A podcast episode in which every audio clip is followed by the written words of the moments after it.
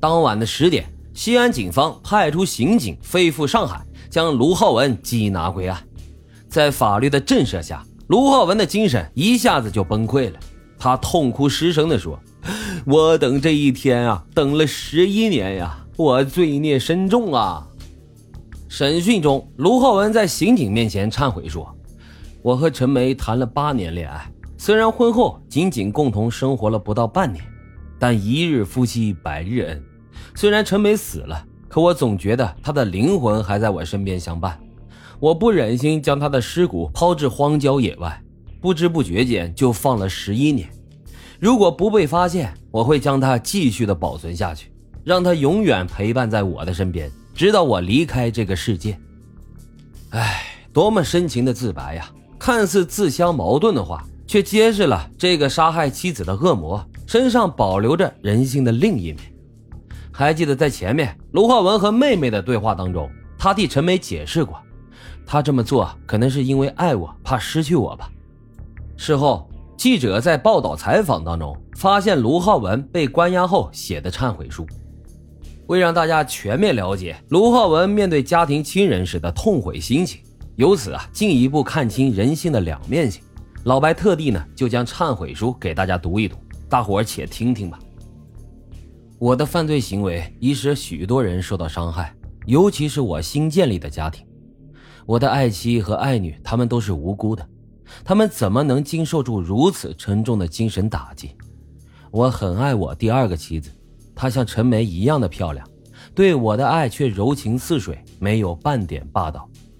四年前，我们俩一见钟情，她对我非常体贴，实在是个知冷知热、善解人意的好女人。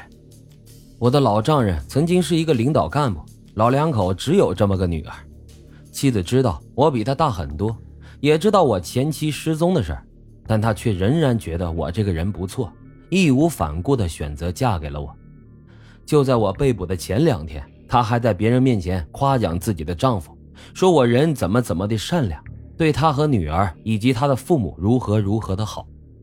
我向她瞒着前妻死亡的真相，也曾经发誓要一辈子对她好，以弥补我犯下的滔天罪孽。可是现在，这一切都成了泡影。我的女儿眼下才一岁半，她马上就要失去父爱了。纯洁的心灵洁白无瑕，别人在她面前说你爸爸是个杀人犯，她那幼小的心灵怎么能承受啊？她今后漫长的人生又将如何度过？在看守所，我收到了一张母亲寄来的女儿照片，女儿喜欢鹅，喜欢水，在照片的背面，我的妻子写了这样几句话。孩子是我一生的牵挂，一生的快乐所依，一生的依靠。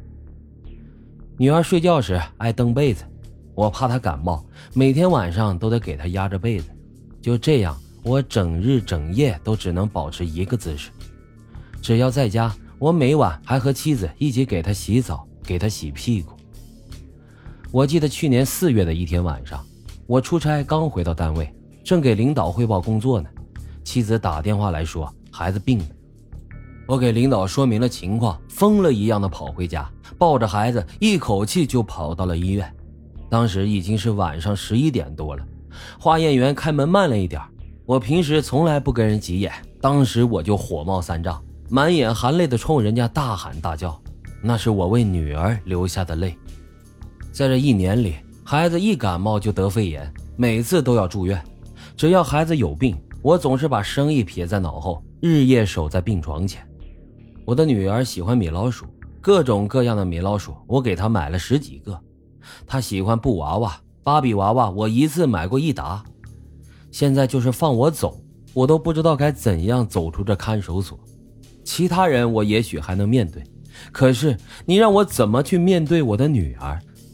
四月二十六日，妈妈又寄来了女儿一岁半体检时拍的照片，她身高八十三公分。体重二十四斤，寄照片时，我妈信上说：“你的女儿很想你，每天早上一睁眼就要喊爸爸。”听到这儿啊，我的心情五味杂陈。看得出来，这卢浩文他起码是个好父亲。如果他和陈梅没有那么偏执，没有那么走极端，也许啊会是个不一样的结局。很多时候，我们往往打着爱的名义，做出一些伤害两人之间感情的事，殊不知这样会把对方推得越来越远。天网恢恢，疏而不漏，所有深埋的罪恶终将会真相大白。二零零一年八月三日，西安市中级人民法院以故意杀人罪依法对卢浩文判处死刑，立即执行。好了，今天的故事就为大家讲到这里，感谢收听老白茶馆，欢迎大家在评论区积极的留言、订阅、点赞与打赏，我们下期再见。